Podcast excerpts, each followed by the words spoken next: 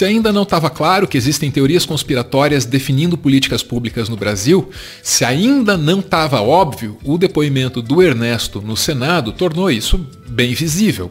O Brasil agiu na pandemia guiado, em parte, por uma filosofia que consegue compatibilizar coisas como terra plana e um tal globalismo. É isso aí, terra plana e globalismo na mesma filosofia. É essa tradição intelectual que o Ernesto Araújo representa. Aí, quando o cara acredita nisso, ele obviamente não consegue agir no mundo de maneira racional. Se alguém quiser entender por que o governo agiu do jeito que agiu, causando tantas mortes, basta olhar para o depoimento do Ernesto, um homem que fez as coisas erradas, porque acreditou na pessoa errada. Então, bundão é o Jair. Medo e delírio em Brasília. É uma canalice que vocês fazem. Olá, bem-vindos ao Medo e Delírio em Brasília com as últimas notícias dessa bad trip escrota em que a gente se meteu. Bom dia, boa tarde, boa noite por enquanto. Eu sou o Cristiano Botafogo e o Medo e Delírio em Brasília, medo e delírio em Brasília.wordpress.com é escrito por Pedro Daltro. Esse é o episódio dia 868, parte 2. Na sessão da tarde. Ai, Cristiano repetindo piada. Foda-se. Ai, como o cara é grosso. Oh, como o cara é grosso. Bora passar raiva? Bora. Bora. Bora!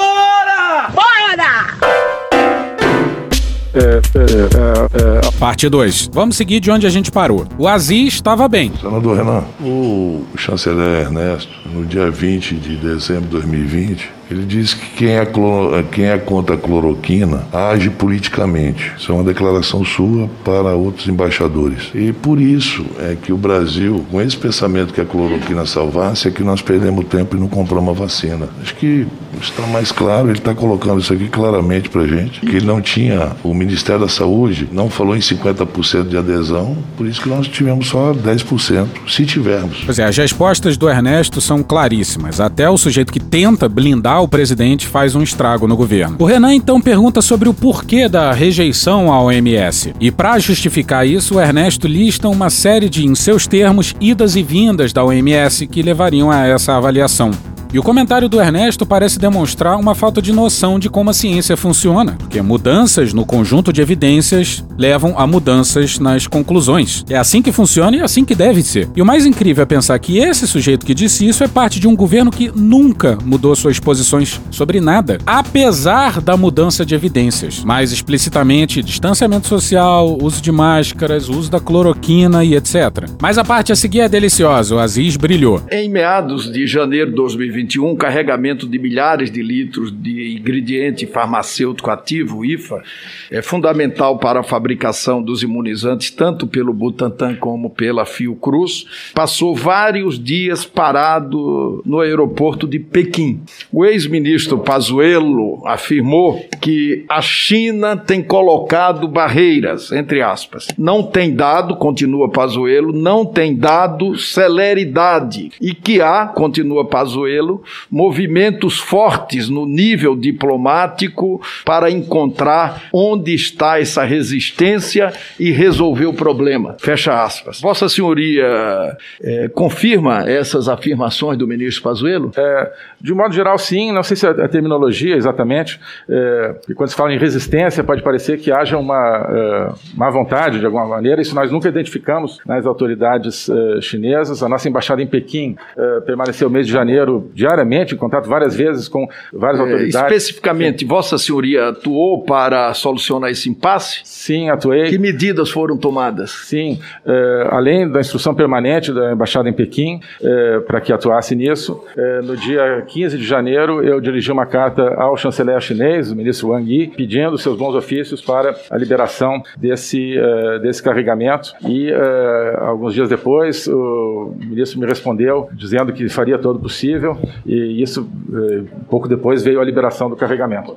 É, é, o, o embaixador, ele, ele, ele fica aqui em Brasília? Não, o embaixador do Brasil é em Pequim. Não, não, aqui, da China. Sim, o embaixador da China é em Brasília. Aqui. O senhor mandou uma carta para ele? Não, mandei uma carta para o ministro das Relações Exteriores da China. Mas o senhor não conversou com o embaixador chinês aqui sobre é, isso? Não, não conversei com o embaixador chinês sobre isso. Aqui do lado, o senhor não teve... Sim, é, o... Podia ter conversado com ele e pedido ajuda a ele, não, não fez isso. O senhor preferiu mandar uma carta que demoraria alguns dias e a gente necessitando do IFA, né? Ela atravessar a rua, o senhor conversaria ou ele atravessaria a rua e conversaria com Vossa Excelência para tratar de um assunto tão importante. Perfeito. Pois é, sabe por que, o senhor não conversou com ele? Por causa das declarações que o senhor deu. Por isso, aí vem a vaidade, aí vem uma série de coisas que atrapalhou muito o ministro. É essa a grande angústia nossa. Do lado, o senhor poderia ter chamado o embaixador, que é uma coisa normal. Um chanceler chamar um embaixador de qualquer país para ir tomar um café, um chá, ou qualquer coisa. Isso é maconha. Isso não aconteceu. O senhor teve que mandar uma carta, coisa que ele fala e se comunica diariamente. Então, o senhor me perdoe, mas eu acho que houve, por sua parte, é, não uma vontade de resolver esse problema. O senhor disse: olha, eu vou fazer aqui meu papel. O meu papel, se eu fosse no seu lugar, eu precisando, eu iria à embaixada chinesa e pediria para ele na hora: dá para você ligar agora para uma autoridade chinesa para liberar isso? Que era o seu papel nesse momento para salvar vidas. É verdade. O Ernesto perguntou se poderia comentar e o Aziz declinou. Po- posso comentar, presidente? Essa é a, prime- é a primeira comissão parlamentar de inquérito com a participação decisiva dos internautas. Chega! O Ernesto colocou no colo do ministro da Saúde a escolha sobre os 10% em detrimento dos 50% no COVAX Facility. Quem no Ministério da Saúde deu a ordem sobre os 10% e não sobre os 50%? Não sei quem deu a ordem, entendo que qualquer eh, decisão do Ministério da Saúde é responsabilidade do, do ministro da Saúde. O que, que você vai fazer? Nada. O atraso no envio de imunizantes e do insumo farmacêutico ativo IFA de vacinas pela Índia foi associado ao posicionamento do Brasil perante a Organização Mundial do Comércio, único país entre os emergentes contrário à demanda para que haja quebra de patentes para a produção de medicamentos e vacina contra a Covid-19. Até mesmo os Estados Unidos, que são o país mais interessado no recebimento de royalties das vacinas, passaram a apoiar a quebra de patentes, a bem do combate à pandemia em países mais pobres. Contudo, até hoje o Brasil não reviu sua posição. Questiono, durante sua gestão, qual era a posição do governo brasileiro sobre esse tema da quebra das patentes? Eh, a posição era de que eh, havia uma proposta basicamente da Índia e havia muita resistência por parte dos Estados Unidos e outros países e, e que eh, seria muito difícil chegar eh, a uma que uma dessas duas visões prevalecesse. As decisões na OMC não são tomadas por votação, são tomadas por consenso. Então, não basta somar votos a favor ou contra uma ou outra. Então, o Brasil desde o começo foi favorável a que se buscasse eh, uma solução que gerasse a possibilidade eh, do consenso. Pois é, o que ele está dizendo é que, como não havia consenso, eles se colocaram do lado dos países que eram contrários à quebra da patente. Isso para espanto da maioria dos países em desenvolvimento e desenvolvidos. E a gente não cansa de dizer isso aqui. O tucano e comedor José Serra, como secretário, como deputado, como ministro. lá na década de 90, na pandemia da AIDS, quebrou patentes, o que ajudou não só o Brasil a economizar dinheiro com medicamentos, como também virar exemplo no combate ao HIV. Eh, Não foi o único país emergente a adotar esse tipo de eh, posicionamento. Países como a Turquia, o Chile, a Colômbia, me ocorrem esses três, adotaram posições semelhantes. Nós também nos baseamos no fato de que as normas já vigentes permitem a quebra de patentes numa situação como essa para a produção de vacinas. Então, se o Brasil quisesse, poderia já hoje quebrar patentes para a produção no Brasil. Olha que legal. Eh, o que a- eh, essa posição permitiria seria quebrar patentes para exportar. Então, permitiria que outros países, digamos, quebrassem patentes e exportassem para o Brasil eh, ou vice-versa. Mas, portanto, já havia a possibilidade de eh, quebra de patentes caso houvesse interesse do Brasil em fazê-lo e produzir no Brasil. Indiretamente, o que ele está dizendo é que o Brasil não teve interesse em quebrar patente. Que merda. hein? E aqui o Ernesto levantou pro Renan cortar e o Renan não cortou. O Renan estava numa sequência de relações Brasil-Índia. É, Esse movimento de oposição ao governo indiano prejudicou a obtenção de vacinas advindas daquele país? De forma nenhuma. Mas aí o próprio Ernesto abriu a possibilidade do Renan perguntar para ele se o presidente teria tido algum tipo de influência no posicionamento do Brasil referente à não quebra de patentes. Novamente, Vossa Senhoria discutiu essa questão com o presidente da República. O senhor se refere à questão da proposta de quebra de patentes? Sim, a questão da Índia, nós estamos vindo numa sequência. Sim. Aí o Ernesto responde basicamente que não há evidências de que qualquer atraso tenha sido causado por alguma fricção possível. E o Renan não volta para assunto. Porra. E o Osmar Terra apareceu também. E nunca ouviu falar da tese da imunização de rebanho? Já, já ouvi falar dessa tese. Qual é a impressão que o senhor tem dela? Eu vi essa tese, me parece originalmente, por parte do ex-ministro e deputado Osmar Terra, que é, é médico e eh, mencionava, e creio que continua eh, mencionando essa tese, e não, não tem condições científicas de avaliar a sua validade. É bem provável que em algumas semanas cheguemos à imunidade coletiva ou imunidade de rebanho. Não é a vacina que vai acabar com a, com a pandemia. O que vai acabar com a pandemia é a imunidade de rebanho. Mas o vírus termina, ele pode terminar a epidemia sozinho, ele faz uma, uma vacinação natural. Nós estamos indo para o fim da pandemia, não estamos é, precisando da vacina para fazer isso. Tenho conversado muito também com o Osmar Terra. Ele já enfrentou a H1N1 2009 2010 entende bastante do assunto. Ele fala que tem um fantasma da curva. Quero complementar aqui o meu presídio, prezado companheiro, amigo Osmar Terra, um aliado desde o princípio nessa questão, com números, com dados, com convicção. O ex-secretário Fábio Van Garten entregou a esta comissão parlamentar de inquérito um documento da Pfizer atestando uma oferta de vacina em 12 de setembro, que ficou sem resposta e atrasou o início da vacinação. Uma cópia dessa carta foi enviada ao embaixador do Brasil nos Estados Unidos. Pergunta Pergunto: o embaixador informou a Vossa Senhoria sobre esse documento? Sim, o embaixador fez um telegrama Quando? informando sobre esse documento. Quando? É, a data é uma data semelhante a 12 de setembro. Agora não sei se é 12, talvez 14 de setembro. Que providências É. foram tomadas pelo Ministério das Relações Exteriores? É, a carta já, o telegrama, perdão, da embaixada em Washington já mencionava que já tinha sido dado conhecimento direto ao Ministério da Saúde. Repito. Já tinha sido dado conhecimento direto ao Ministério da Saúde. Trabalho excepcional do Pazuello, tremendo no gestor. Pode investigar o Pazuello, não tem problema nenhum, não há omissão.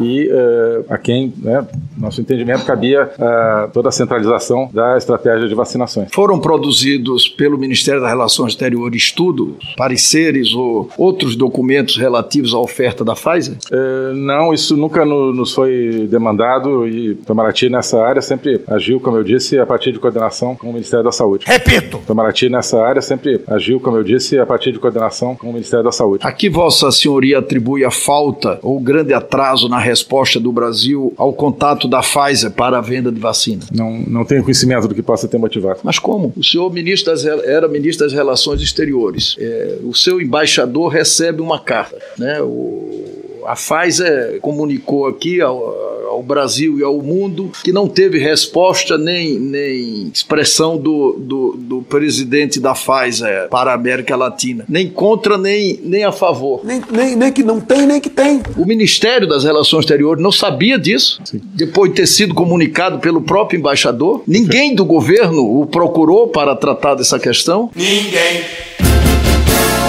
Não, ninguém do governo procurou para tratar dessa questão. Pode investigar o Pazuello, não tem problema nenhum, não há omissão. Caralho! Eu estou satisfeito, senhor presidente. E fica cada vez mais claro que nenhum dos destinatários da carta fez absolutamente porra nenhuma. Porra nenhuma, rapaz. Não tem mais gente para lá discursar, falar abobrinha, ser aplaudido e não resolver porra nenhuma. E aí a Pfizer reclamou com um dono de emissora de TV que foi se queixar com o Weingarten. E foi a partir daí que ele fez a ponte com a Pfizer. O nível de omissão e irresponsabilidade é imensurável, o que leva à única conclusão que o governo é absolutamente indefensável e indubitavelmente criminoso, porque isso aí custou vida. Bom, a parte do Renan acaba aqui. A gente vai cortar muita coisa, muita coisa boa rolou. Se a gente colocar tudo, vai acabar virando uma trilogia e aí puta que pariu, né? Acelera bem, acelera. Muita gente amou a fala da Cátia Abreu.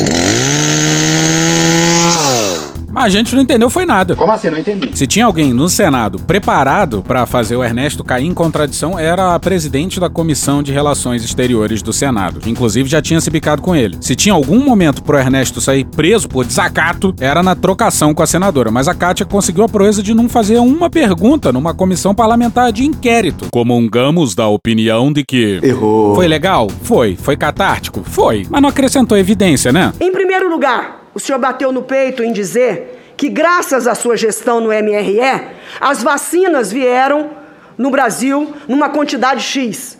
Eu quero lembrar a todos que até abril 85% de toda a vacina colocada no braço dos brasileiros vieram da China e a despeito do senhor, porque a, o Butantan, calcinha apertada, que é do governo de São Paulo para contrariedade de muitos, calça apertada, fez uma contratação direta que não teve uma palha de necessidade do governo federal. Talvez se tivesse precisado, o governo poderia ter apoiado, mas nesse caso foi zero a sua interferência como chanceler. Como ele, como a mãe dele que eu conheci também. Para que esse contrato do Butantan, calcinha apertada, com ou nós poderemos chamar aqui o Dr. Dimas Covas para poder testemunhar se eu estou falando a verdade ou não. Calça apertada. A despeito do senhor, a China fez o negócio com o Butantan, calcinha apertada, negociou as vacinas e até abril 85% para desgosto de alguns, a vacina veio da China. Calcinha apertada. Antes da Cátia Abreu, o Marcos Rogério deu a entender que não haveria por que o Ernesto negociar com a China, já que as compras se dão com empresas chinesas. Sabe como é que é, né? O Partido Comunista Chinês deixa tudo correr solto. E porra, vamos combinar que a palavra de um governante, especialmente de um país tão grande como o Brasil, tem peso, que só me leva mais uma vez à conclusão que na cabeça do Bolsonaro e do governo Bolsonaro, a função do governo é não fazer nada. Você quer que eu faça o quê? Eu tenho o poder de pegar cada idoso lá e levar para um lugar? Fica aí, tá aqui uma pessoa para te tratar. É a família dele, tem que cuidar dele em primeiro lugar, rapaz. O povo tem que deixar, de deixar tudo nas costas do poder do poder público. Mas a Cátia Abreu fez uma boa correção. Eu quero aqui esclarecer uma pergunta de um colega senador que o senhor não soube responder. E engraçado isso. A empresa que fornece 85% da vacina até abril, ele não sabe se é do governo ou se é privada. Então eu vou lhe informar, é, senhor Ernesto. A Sinovac, que produz a Coronavac, ela é exclusivamente privada. E a Sinopharm, que é tipo a Fiocruz e Butantan na China, é do público. E engraçado que o Butantan Butantan foi e comprou a Sinovac e fez, e fez o acordo. E por que, que a Sinopharm não foi procurada? Não é daquele outro país, não, tá ok, pessoal? Eu gostaria de, de estar aqui, senhor presidente, para refrescar a memória do ministro, do ex-ministro, do ex-chanceler. No dia 11 de março de 2019, uma segunda-feira, em discurso na aula magna para os alunos do Instituto Rio Branco, afirmou que o Brasil não venderia sua alma para exportar minério de ferro e soja para a China. O então ex-chanceler disse ainda que o Brasil, nos últimos anos, teve uma, fez uma opção equivocada ao querer se integrar com a América Latina, com a Europa e com os BRICS, em vez de aprofundar as relações com os Estados Unidos. É uma aposta em parceiros que não foram capazes de nos ajudar no desenvolvimento. Por causa dessa, dessa aposta equivocada, talvez é que se explique que o Brasil, que foi o país que mais cresceu no mundo, é, mais ou menos entre 1900 e 1975, quando seu principal parceiro de desenvolvimento era os Estados Unidos da América, depois estagnou quando desprezou essa parceria com os Estados Unidos e passou a, buscar a Europa ou uma integração latino-americana sem, sem integração com, com, o restante do mundo e mais recentemente a aposta no mundo pós-americano do, eh, dos BRICS, que é um, enfim, é um parceiro eh, extremamente importante, mas passou a se acreditar que seria grande, eh, o grande parceiro econômico do Brasil e tem sido, por exemplo, a China, o principal parceiro comercial e, coincidência ou não, tem sido um período de estagnação do Brasil. Araújo também questionou se a parceria com a China seria benéfica para o Brasil. O senhor criticou a nossa proximidade com a China, com a Europa, com os BRICS e com os países da América Latina. O senhor, de fato, é um homem muito ousado, muito corajoso. Eu não sou médico, mas sou ousado. E os ataques que Vossa, Vossa Senhoria fez pessoalmente aos atacantes do Capitólio americano, o senhor minimizou a ação daqueles vândalos, ao invés de se solidarizar com o governo americano. Vamos ver então as publicações que ele fez. Foi mais de uma. Olha só a primeira. Há que lamentar e condenar a invasão da sede do Congresso ocorrida nos Estados Unidos ontem. Há que investigar se houve participação de elementos infiltrados na invasão. E continua. Há que deplorar e investigar a morte de quatro pessoas, incluindo uma manifestante atingida por um tiro dentro do Congresso. Numa continuação da publicação, tem essa frase também. Há que distinguir processo eleitoral e democracia. Duvidar da idoneidade de um processo eleitoral não significa rejeitar a democracia. Ao contrário, uma democracia saudável requer como condição essencial a confiança da população na idoneidade do processo eleitoral. Ernesto Araújo ainda continua. Há que parar de chamar chamar fascistas a cidadãos de bem quando se manifestam contra elementos do sistema político ou integrantes das instituições. Deslegitimar o povo na rua e nas redes só serve para manter estruturas de poder não democráticas e seus circuitos de interesse. O senhor não era parceiro do governo americano, vocês eram parceiro do Trump. A hora que substituiu, vocês não, o senhor não entendeu, como bom aluno do Rio Branco que deveria ser, que nós não somos amigos de presidentes, nós somos amigos das nações, nós somos amigos dos países, que são muito maiores do que nós. O senhor ainda apoiou o ataque ao presidente Tedros Adhanom, diretor-geral da OMS, que por incrível que pareça, nós estamos muito em mãos dessa criatura, que aglutina todo um consórcio com vaccin. Ela estava querendo falar do Covax Facility, mas confundiu com a vacina Covaxin, provavelmente. Para vacinar os países pobres e países em desenvolvimento. É muito triste. Justamente a China tão atacada, Tedros Adhanom tão atacado, o governo Biden tão atacado. Hoje nós estamos nas mãos dessas pessoas que o senhor apoiou e ajudou a atacar com tanta força na porta, humilhando e pedindo vacinas, porque eu não me importo de humilhar. Agora o senhor deveria ter desculpas ao país. O senhor deve desculpas ao país. O senhor é um negacionista compulsivo, omisso. O senhor no MRE foi uma bússola que nos direcionou para o caos, para um iceberg, para o naufrágio. Bússola que nos levou para o naufrágio da política internacional, da política externa brasileira. Foi isso que o senhor fez. Isso é voz unânime dos seus colegas no mundo inteiro. O alívio que tiveram quando Vossa Senhoria de lá saiu.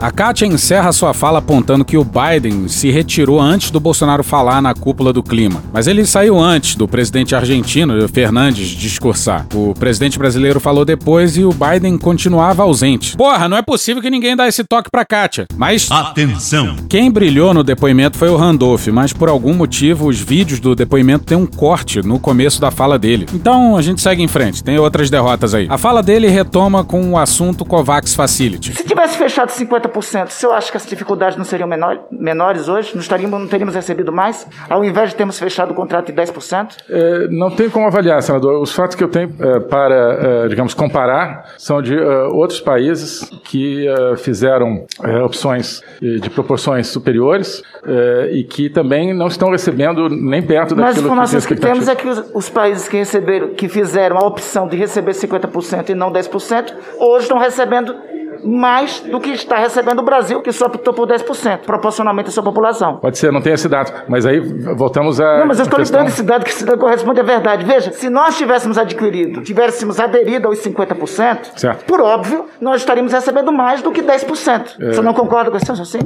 50 é... não é maior que 10%? Não, mas essa é muito fácil mesmo. Faça outra mais difícil. Bom, sim, mas primeiro me responda essa pergunta. E no fim, o Randolph arranca mais uma vez que a decisão por 10% das vacinas foi do general da Ativa. Em 15 de setembro, a Embaixada Brasileira em Washington enviou um comunicado relatando o teor de uma carta emitida pela Pfizer, frisando a necessidade de celeridade e urgência do assunto, que seria a aquisição das vacinas da Pfizer. Carta essa que já está de posse da Comissão Parlamentar de Inquérito. Eu lhe pergunto, o senhor comunicou ao presidente da República tão logo recebeu este comunicado da Embaixada Brasileira em Washington? Não comuniquei diretamente. A comunicação da embaixada em Washington, o telegrama, eh, informava que a embaixada havia recebido uma cópia de uma carta dirigida ao presidente da República, ao vice-presidente, ao ministro-chefe da Casa Civil, ao ministro da Economia e ao ministro da Saúde, se não me engano. Eh, não ao... Sim, ao embaixador brasileiro em Washington também. A carta sim, também. ele recebeu uma, uma cópia da carta. Eh, sim. O senhor teve carta... conhecimento? Sim, sim. O senhor comunicou ao presidente da República? Não, porque deixava claro que já tinha seguido para o presidente da República. Repito. Deixava claro que já tinha seguido para o presidente da República. Mas veja, o senhor não consideraria importante uma carta que o senhor recebe como ministro, chefe das relações exteriores, falando sobre vacina no meio de uma pandemia? O senhor não consideraria importante? Senhor presidente, veja, é importante isso. Sim, veja. Reiterar essa comunicação ao presidente da República? Sim, veja. É, obrigado, senador. É, eu não era destinatário da carta, né? Eu recebi não, uma cópia. O, o destinatário era um subordinado seu. Não, é, se, e, e, por óbvio, era um é. subordinado seu porque ele era embaixador do Brasil não, em Washington. Perfeito. E a faz a empresa norte-americana. Perfeito. E é... se o embaixador do Brasil em Washington declinou a carta para o senhor, por óbvio, era para o senhor tomar as providências devidas, não é? Perfeito. As providências, no caso, é, enfim, a questão de destinatário, o entendimento é que a embaixada em Washington recebeu uma cópia. O embaixador não era destinatário. Mas, enfim, uh, tive conhecimento do tema e uh, o telegrama de Washington também uh, esclarecia que a própria embaixada em Washington já havia antecipado também para a assessoria internacional do Então- Ministério da então Saúde. Resumindo, o senhor não comunicou ao presidente da República. É. E o senhor não comunicou ao presidente da República porque tinha conhecimento que o presidente da República já sabia. Porque uh, presumia que o presidente da República já soubesse. Então, perfeitamente. Então, o importante da informação, Mas, presidente, é, mas- veja, ele não comunicou ao presidente da República porque o Itamaraty, na pessoa do senhor Ernesto Araújo, ministro das Relações Exteriores, já tinha a informação que o presidente da República sabia da carta da Pfizer, datada de 12 de setembro. Isso só corrobora, presidente, e muito, o depoimento aqui do CEO da Pfizer e o próprio depoimento do senhor Fábio Vanguard. Se você tá ouvindo com fone de ouvido, principalmente um fone de ouvido bom, e você tem acesso ao Senado, alguém tem que falar pro Omar Aziz parar de roncar no microfone, que tá chato isso. Mas pois é, o Ernesto não atravessou a rua pra conversar com o embaixador chinês e não fez nada Nada, absolutamente nada. em relação à carta da Pfizer. Randolph pergunta sobre a viagem a Israel e pega o Ernesto na mentira inventada pra justificar a viagem da comitiva. DJ, velocidade 5 na dança do Creu. Chega! Senhor Ernesto, sobre a visita, a cordial visita à delegação brasileira sobre o spray nasal em Israel, o senhor informou aqui que o convite partiu do primeiro-ministro Benjamin Neta- Netanyahu, é isso? É, é, o primeiro-ministro uh, mencionou com E grande... foi um convite específico em decorrência de buscar medicamentos contra a Covid-19, certo? Foi um telefonema eh, em que o primeiro-ministro falou com grande entusiasmo desse medicamento, do spray nasal, e de um outro medicamento desenvolvido por outro instituto. Eh, não me recordo exatamente se na conversa ele eh, convidou o presidente a mandar uma delegação eh, ou se a ideia surgiu diante desse, desse entusiasmo do Foi então a primeiro-ministro. partir. Então foi. Um tele... O senhor sabe de quanto foi esse telegrama? O telefonema? Sim, o telefonema?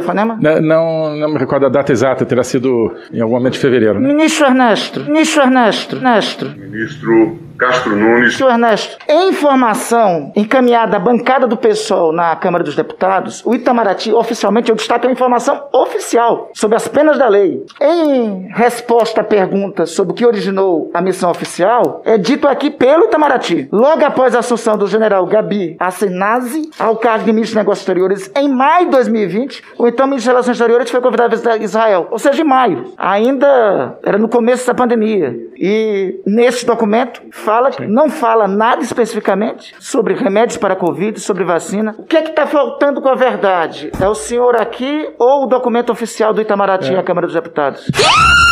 Não, nenhum dos dois senadores são eh, informações que se complementam, né? Mas se se complementam, por que os- é, o Itamaraty, aqui em resposta oficial à Câmara dos Deputados, não disse que uma das motivações era um telefonema do senhor Netanyahu, Netanyahu primeiro-ministro de Israel, ao presidente Jair Bolsonaro? Bem, acho que, eh, enfim, faz parte do... Ah, o Itamaraty omitiu isso. Eh, se não está presente no relatório, enfim... O Itamaraty omitiu. Muito obrigado. Porra! Dando sequência, qual a sua opinião sobre o uso de máscara? Sou a favor do uso de máscaras. O ministro das Relações Exteriores, Ernesto Araújo, está com uma comitiva em Israel para, segundo anunciado, conhecer um spray nasal para combater que combate o coronavírus. A primeira foto é a comitiva indo para Israel, embarcando ainda. Observem que estão todos sem a máscara. Como eu disse, todos sem máscara. A segunda foto, para vocês verem, do momento em que eles chegam a Israel. É a mesma comitiva, mas vocês repararam na diferença? O que, que tá diferente aí? Todo mundo de máscara. Ou seja, lá eles cumprem a regra, né? E não foi só isso, não. Ernesto Araújo, ministro das Relações Exteriores, ainda passou por um constrangimento após uma declaração à imprensa no momento em que foi tirar uma foto com o chanceler israelense Gabi Ashkenazi, precisou ser lembrado pelo cerimonial de colocar a máscara de novo. Pois é, lembra disso aqui? Lata de leite condensado. Vai pra puta que eu pariu,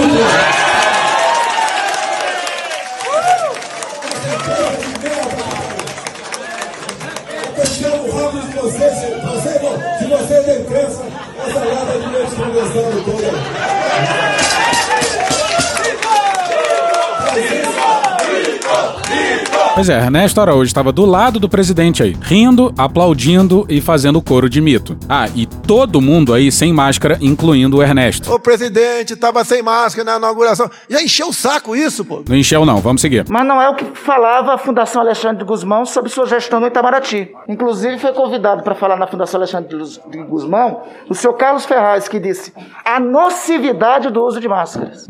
Após essa declaração em uma palestra da Fundação Alexandre de Guzmão, o Itamaraty Itamaraty emitiu uma nota oficial contra, condenando esse tipo de declaração? Bem, é, foi uma palestra organizada pela Fundação Alexandre Guzmão, com diferentes uh, convidados, é, cada um deles que ninguém, responsável... inclusive, que, inclusive, nessa palestra, ninguém rebateu o senhor Carlos Ferraz. Cada um responsável por suas opiniões, cada um responsável por suas opiniões, cada um responsável por suas opiniões. Não nos parece que seja... Mas veja, é, não é opinião, é uso de máscaras. É a favor ou é contra o uso de máscaras. Medida sanitária que eu acho que até os negacionistas hoje concordam. Em uma conferência na Fundação Alexandre de Guzmão, vinculada ao Itamaraty, de notório conhecimento, alguém diz lá claramente a nocividade do uso de máscaras. Ninguém rebate. O Itamaraty e a própria Fundação não emite uma nota condenando? Teríamos então que emitir notas uh, uh, nos dissociando de várias declarações Senhor com as quais não se concordamos. trata de uso de ali. máscaras. Não se trata de dizer se é de direita ou de esquerda, se tem uma opinião ou outra. Se trata de medida básica de ordem sanitária. O senhor não acha que era adequado repelir esse tipo de conduta?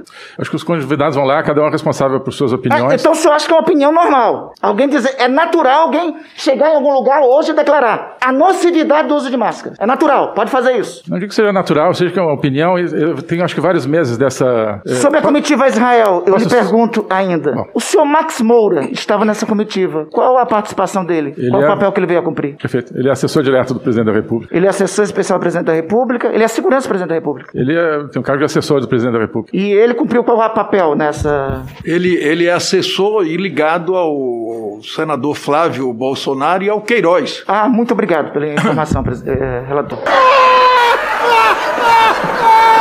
E qual foi o papel dele? O que foi que ele foi fazer lá em Israel? Esse foi- simpático senhor, o que ele foi fazer lá em Israel? Foi- Qual era o papel dele? Ele, ele tem especialidade em, em spray nasal, tem especialidade em vacina, enfim, enfim, tem alguma especialidade técnica que poderia contribuir com esta viagem que custou, senhor relator, meio milhão de reais aos cofres públicos? Meio milhão de reais? Bem, eh, a, a missão continha, eh, compreendia dois especialistas de alto nível, eh, um do Ministério da Ciência e Tecnologia, outro do Ministério da Saúde. Não, tudo bem, eu sei que eu tinha. O senhor Max Moura, o que ele estava fazendo lá? Qual a especialidade do senhor Max Moura? O que é que ele conhece de ciência, de tecnologia, de vacina, de remédio, de spray nasal? O que é que ele conhece? Por que ele foi nessa danada dessa viagem? Perfeito. Enfim, eh, o que eu queria apontar na resposta anterior é justamente o fato de que havia outras pessoas na, na delegação, que outras pessoas tinham, que não somos especialistas, que não, Se- não somos especialistas. Então era um passeio. Claro que não, senador. Então, que estava fazendo, pelo amor de Deus, o senhor Max Moura? Se não era um passeio. Se tem uma missão oficial, se o senhor vai, o senhor é chefe do Itamaraty. Se tem uma missão, eh, eh, uma missão oficial que vai um ministro da educação, é porque tem algo a ver com a educação. O que uma missão oficial do governo brasileiro, sob o pretexto de ir atrás de spray nasal e de vacina, porque essa missão tinha a presença do senhor Max Moura. Perfeito. Qual o papel técnico, científico dele? Perfeito, é isso que eu queria apontar, senador. Eu, por exemplo, também não tinha um papel técnico-científico nessa Não, o senhor é ministro das Relações Exteriores, Pois não é, tem nem comparação. Exato, exato. É, mas, enfim, nem Eu todos... não estou perguntando o senhor, estou perguntando sobre ele. Perfeito. É, a, a missão também compreendeu, enfim, contatos de natureza política com o governo israelense e, de toda forma, ele, como assessor do presidente da República... Então ele tinha Não, papel político. Ministro, por favor, ministro. É, ele está perguntando objetivamente. O senhor quer contar uma historinha, não faça isso. Mas aí, presidente- O senhor não sabe, diga, olha, não sei o que, que ele estava na comissão, tudo bem. É mais adequado. Melhor. É mais Porque a adequado. gente falar alguma O coisa. papel dele era, de, enfim, como bom, assessor senador- especial, da, senador assessor Randolph. direto do presidente da República, era o Só um- outra pergunta, presidente. É o seguinte: durante a crise da falta de oxigênio no Amazonas, o senhor mesmo declarou que houve apoio é, humanitário do governo venezuelano. Eu pergunto ao senhor: o senhor fez algum contato com alguma autoridade venezuelana para conseguir esse apoio? Não, o- a doação foi oferecida pelo governo venezuelano. Perfeito. O Itamaraty realizou algum esforço com os demais países vizinhos para socorrer os amazonenses que estavam faltando oxigênio? Não, não permitiram que um avião fosse lá. Teve que vir de estrada. Enquanto estava morrendo gente sem oxigênio em Manaus, o oxigênio vindo da Venezuela estava vindo de estrada. Nas próximas eleições, nós vamos varrer essa turma vermelha do Brasil. Já que na Venezuela tá bom, vou mandar essa cambada pra lá. Um voo da FAB, se o Ministério das Relações Exteriores tivesse interferido, em uma hora aí voltava.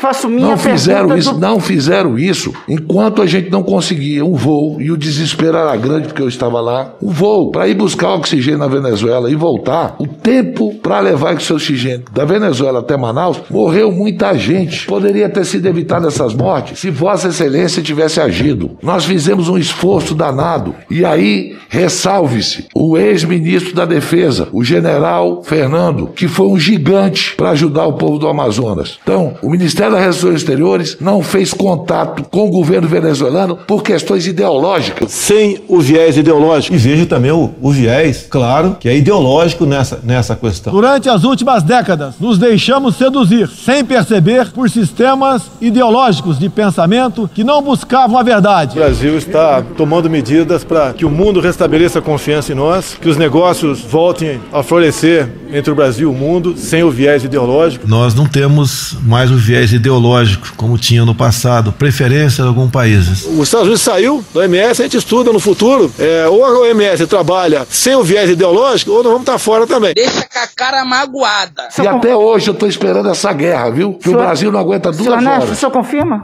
Não, não confirmo. Não confirma? Então, não é, é verdade o que o presidente está falando? É, nós- O senhor ligou para alguém da Venezuela? Não, O senhor agradeceu ao gesto do governo venezuelano? não. Perfeito. Cadê tua família? Não. Cadê tu? Não. Cadê tua família? Não. Cadê tu? Não. Nessas horas todas, senador Randolph, estava indo a óbito pessoas sem oxigênio. Presidente, Nessa eu- hora. Pois é, outro que foi bem demais foi o senador Alessandro Vieira, que inquiriu com garbo e elegância. Obrigado, senhor presidente, senhor ministro. É, boa tarde. Eu gostaria de indagar o senhor, com, com a carreira relativamente curta na diplomacia, como Vossa Excelência chegou ao Ministério da- das Relações Exteriores. Obrigado, senador. Eu não vejo relação com o tema da comissão. É, o senhor deixa isso a cargo da comissão e, com, e ao cargo da presidência. Porra! O senhor foi demandado em algum momento pelo senhor presidente da República para alguma ação ou omissão específica no combate à pandemia? Não, nunca foi demandado pelo presidente da República, exceto numa ocasião, eh, não como uma crítica, mas como um pedido de eh, esclarecimento. Acho que me referi em alguma pergunta eh, anterior, no momento em que se noticiou que haveria atraso de alguns dias na remessa das primeiras vacinas da Índia. O presidente me ligou especificamente sobre isso, perguntando como estava a situação, e eu relatei. O senhor nunca recebeu nenhum tipo de solicitação para acelerar contatos com fornecedores ou para escolher fornecedores de vacinas ou de insumos por parte do presidente da República? Não. Olha só!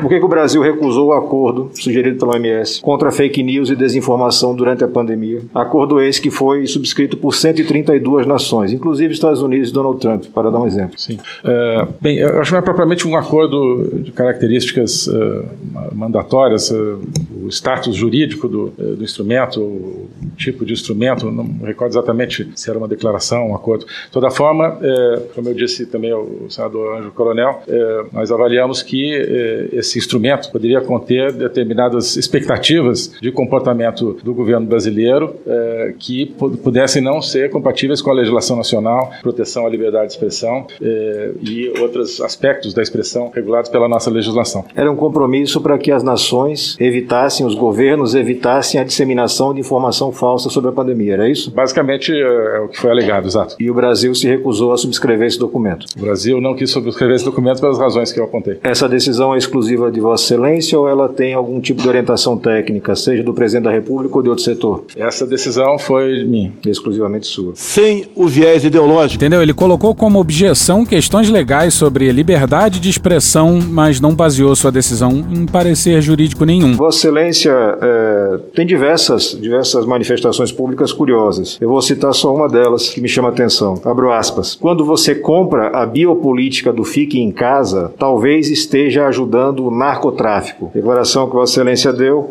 em 31 de dezembro de 2020, ou seja, já com a pandemia a pleno vapor, e onde o senhor atribui a uma conduta orientada pelo próprio Ministério da Saúde, que é de dentro do possível evitar a circulação, um potencial auxílio ao narcotráfico. O senhor consegue nos explicar essa declaração? Sim. É, eu também, em outros textos, em outras ocasiões, chamei atenção para é, o risco é, de uma ideologização, é, seja da pandemia, seja de outros aspectos da vida internacional de hoje. Nesse caso, eu fazia referência a essa ideologização, ou seja, a criação, digamos, eh, de determinados eh, parâmetros que não respondem à ciência, que podem responder a determinados interesses. É basicamente isso que eu chamei de, nesse caso, de é, biopolítica. Seria não são não são as orientações é, concretas é, de é, isolamento ou de outras coisas com base em critérios científicos. É a apropriação é, de determinados aspectos da pandemia para é, objetivos políticos. E a minha tese que eu expus claramente nessa nesse texto é de que várias, digamos, correntes de ação e de opinião, mesmo que inconscientemente ou mesmo que sem deliberação, acabam, digamos, convergindo em torno de determinados interesses. Então, apontava que existe um, uma espécie de um, um conjunto, um arco de posicionamentos ideológicos que se alimentam uns aos outros e muitas vezes, infelizmente, se alimentam de aspectos da criminalidade. Fala muito! Se o senhor me permite só, talvez, tentar resumir para quem nos acompanha, para o próprio relator. O cidadão que adota a conduta do isolamento social, porque pode adotar essa conduta, porque a maioria dos brasileiros não pode, infelizmente, não foi provido de condições para fazê-lo, ainda que a ciência recomende. Esse cidadão que escolhe ou tem condições de optar pelo isolamento social, ele não é apenas um idiota. Tem uns idiotas aí, né? O fica em casa. Os idiotas, tem alguns idiotas até hoje ficam em casa. Não é apenas um idiota. Ele é um colaborador do narcotráfico, do ponto de vista de toda essa conversa nebulosa de ideologia e, enfim, conspiratória de que existe alguma ligação entre um cidadão para não se contaminar e não morrer, ficar em casa e ele colaborar com traficantes. Eu estou tentando conectar isso porque é, é incompreensível para mim, sinceramente. O senhor pode tentar minimamente sintetizar o que o senhor quis fazer com esse texto? E claro, eu li o texto. Perfeito. Bem, é, claro que não é uma opção do, do cidadão. Né? É, eu estou falando é da, é, o pretexto da, da, pandemia para determinadas é, atitudes de, é, de controle social, ou seja, de criar determinadas propensões entre as pessoas para que hajam, não de acordo com medidas, como eu disse, cientificamente comprovadas, mas uma determinada atitude ideológica, no caso diante da, eh, da pandemia. Eh, eu acho que nós pudemos observar, eh, isso aconteceu, acho que comprovadamente em alguns lugares do Brasil, por exemplo, que durante a pandemia houve, acho que, né, em certos casos, aumento de, de criminalidade, é, talvez em outros lugares do mundo, não sei. Mas é, o, é, o, pretexto da, do uso da pandemia para que é, se, é, digamos, cerceasse, cerceasse determinadas atividades de combate ao crime, me parece que isso é, esteve presente. Então é um exemplo dessa conexão. Parece até que um helicóptero pousou em cima da tua cara. Óbvio que não, não, não satisfaz a resposta, mas eu respeito a sua opinião ideológica, senhor ex-ministro. Sem o viés viés ideológico. Vamos, vamos tentar, para facilitar o seu trabalho, pedindo a compreensão dos colegas e também de Vossa Excelência. Nessas reuniões, onde nós tínhamos a presença do presidente da República, e o senhor também estava, eu estou pedindo que Vossa Excelência testemunhe sobre o conteúdo destas reuniões. Se elas indicavam no caminho de buscar vacinas, se elas indicavam no caminho de buscar cloroquina, analisando as documentações que recebemos do Ministério, por enquanto só encontrei cloroquina. Toma logo a cloroquina, cura tuas entranhas. Volta logo o futebol da cloroquina, os verde oliva fez uma montanha. Irã beberam metanol, o Paulo Guedes diz que agora a economia engrena. Ele é o nosso farol, não adianta se isolar e fazer quarentena, pois é curto o nosso lençol. A questão do Queiroz, não sei quem é, só um Zé Ninguém. Querem apagar o seu herói, Flávio Eduardo e o Carlos também, pois tem uma cura sim. Hidroxicura é fácil assim e a evidência está bem aqui. Funcionou em mim. Ema, ema, ema, ema. Toma cloroquina, não há vacina chinesa. Ema, ema, ema, ema, ema, ema. Toma cloroquina, não há vacina chinesa, ema, ema. Por enquanto só encontrei cloroquina, mas é possível que a gente vai encontrar uma ação mais ativa em busca de vacinas. Qual era a orientação oficial do governo? Porque é muito claro, e com todo direito, eleito que foi, o presidente Jair Bolsonaro exerce o poder de comando. Todos os depoentes que sentaram nessa cadeira foram unânimes nesse sentido. A última palavra sempre foi dele, e é direito dele e foi conferido pelos brasileiros. Ninguém está questionando isso. A política é do governo Bolsonaro, a política não é do ministro da Saúde ministro da Saúde executa a política do governo. É a função do ministro, quem define o decisor é o presidente da República. O ministro é um executor das decisões do presidente da República. Até por isso, então, o presidente é o responsável por tudo que aconteça ou deixe de acontecer, né? Isso é a realidade. Mas Vossa Excelência é a primeira testemunha que senta nessa cadeira e diz que não se recorda qual é a posição do presidente. Então, qual é a posição que foi orientada ou nenhuma posição foi orientada? Ernesto, faz o que você quer. Não, de forma nenhuma. De forma nenhuma. É, bem, em diferentes reuniões ministeriais surgiu o tema da Covid, o presidente é, basicamente falava da sua preocupação com a pandemia, diferentes aspectos, inclusive do aspecto econômico também, do aspecto de saúde, do aspecto de vacinas. É, agora, é, as orientações é, específicas para a atuação do Itamaraty, né, então, exemplos concretos, é, na COVAX, negociações com a Índia, negociações com a China, provinham do Ministério da Saúde. O presidente não tinha interferência. Não sei se na deliberação é, que formava. Não, coisas que o senhor posição... tenha presenciado ou ouvido falar. O senhor nem presenciou, não ouviu falar o presidente falando nada do ponto de vista de uma linha de atuação. Uh, enfim, não presenciei, né? claro, nessas reuniões, uh, eu disse, se falava de uh, preocupação com a pandemia, mas uh, não me recordo de reuniões onde se falasse especificamente, olha, vamos comprar tal vacina ou, ou não vamos comprar tal vacina. Agora, com uma exceção, uma reunião em março, se não me engano, ou final de fevereiro, onde se decidiu que o presidente faria um contato com a presidente da Pfizer para a obtenção da, da vacina da Pfizer. Que mês? Hum? Que mês foi? De fevereiro. De 2020? Não, de 2021. 2021. O senhor recebeu a notificação através da Embaixada Brasileira em Washington em, em, setembro, aquela que o senhor já depois aqui dizendo que não comunicou ao presidente porque achava que ele já sabia. Sim, mas veja bem, isso não quer dizer que foi a primeira atuação, caso do presidente da República, desde setembro. Por exemplo, foi uma reunião, reuniões onde se falou, por exemplo, o tema de vacinas. Recordei que foi uma reunião onde se, eh, o presidente disse sim, eu quero falar com o presidente da Pfizer, para, não sei se era o primeiro contato que ele faria eh, para a aquisição das vacinas. Senhor presidente, até para não atrapalhar os demais colegas, eu agradeço e desejo boa sorte na continuidade da sua carreira. Uma bela aula. Beijo, Alessandro. Bom, e só para fazer uma brincadeira gostosa de emoções, vamos colocar o Flávio Bolsonaro depois do Alessandro. Presidente, senhor Ernesto, boa tarde a todos. Ao mesmo tempo em que eu quero prestar minha solidariedade às famílias enlutadas, também agradecer a Deus pelo número expressivo, já de, já de quase 14 milhões de recuperados no Brasil. Você tá falando sério? É Flávio Bolsonaro, senador. É hora, é hora de mudar a história e eleger senador.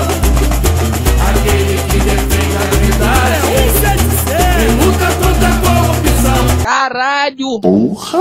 É claro que, para quem acredita, a gente tem que dar graças a Deus das pessoas que se recuperaram. Mas a gente sabe de que tipo de discurso isso aí faz parte. Flávio agradece a Deus pelos recuperados. Quem recebe o crédito pelas mortes? Jair! E agora vamos ouvir o senador Luiz Carlos Reis. Acabou, acabou, acabou. Já tá desvirtuando já. Puta que pariu, ainda bem. Acabou o episódio com o depoimento do Ernesto. O Pedro não aguenta mais essa merda. Cristiano, eu não aguento mais CPI. Puta que pariu. Eu não aguento mais, Cristiano. Eu não aguento, Cristiano. Calma, filho da puta. Calma. E vem aí episódio do depoimento do Pazuello. Que Deus tenha misericórdia dessa nação. E hoje ficamos por aqui. Veja mais, muito mais em medo e em Brasília.wordpress.com, o blog escrito por Pedro Daltro. É, esse episódio é os áudios de é, Chaves, da, da CNN, é, da TV Senado, do Desmentindo Bolsonaro, do Meteoro Brasil, do My News e do. É, não tem o SBT, não tem, não tem, né? Não tem, é verdade, não tem. Contribua com a nossa campanha de financiamento coletivo. É só procurar por Medo e Delírio em Brasília no PicPay ou ir no apoia.se barra Medo e Delírio. Porra, doação ao caralho, porra. Não tem nem dinheiro pra me comprar um jogo de videogame, moro, cara? Pingando um capilé lá, vocês ajudam a gente a manter essa bagunça aqui. Assine o nosso feed no seu agregador de podcast favorito e escreve pra gente no Twitter. As outras redes a gente realmente não consegue ver. O nosso maravilhoso Faz Tudo Bernardo agora tá alimentando outras duas redes. Ele coloca algumas coisas no Instagram e num canal no Telegram chamado Cortes, Medo e Delírio em Brasília. Então dá uma chegada lá que ele coloca coisa boa lá. E agora a gente também tem uma loja, loja.medo e delírio em Brasília.com.br. Eu sou Cristiano Botafogo, um grande abraço e até a próxima. Bora passar a raiva junto? Bora! Permite uma parte? Não lhe dou a parte. Não lhe dou a parte. É exatamente resgatar essa política que se aproxima muito mais dos Estados Unidos, que é um povo muito mais próximo do brasileiro. É muito melhor estarmos alinhados, alinhados, alinhados, alinhados com a maior potência bélica do mundo, um único país capaz de abrir dois, dois frontes de batalha em qualquer lugar do mundo, da maior potência econômica, do que de outros países que não comungam dos mesmos valores do, do brasileiro. Porra! Porra! Porra! Porra! Putinha do poço. Problemas? Pornô. Paralelepípedo de crack? Paralelepípedo Paralelepípedo de craque? Paralelepípedo de craque. Presidente, por que sua esposa Michele recebeu 89 mil de Fabrício Queiroz? Parte terminal do aparelho digestivo. Pum. Que bom do bom. Agora, o governo tá indo bem. Eu não errei nenhuma. Eu não errei nenhuma. Zero. Porra. Será que eu tô errando falar isso daí? Não tem como não dar errado. Vai dar errado. Tem tudo para não dar certo. O cu dilatado.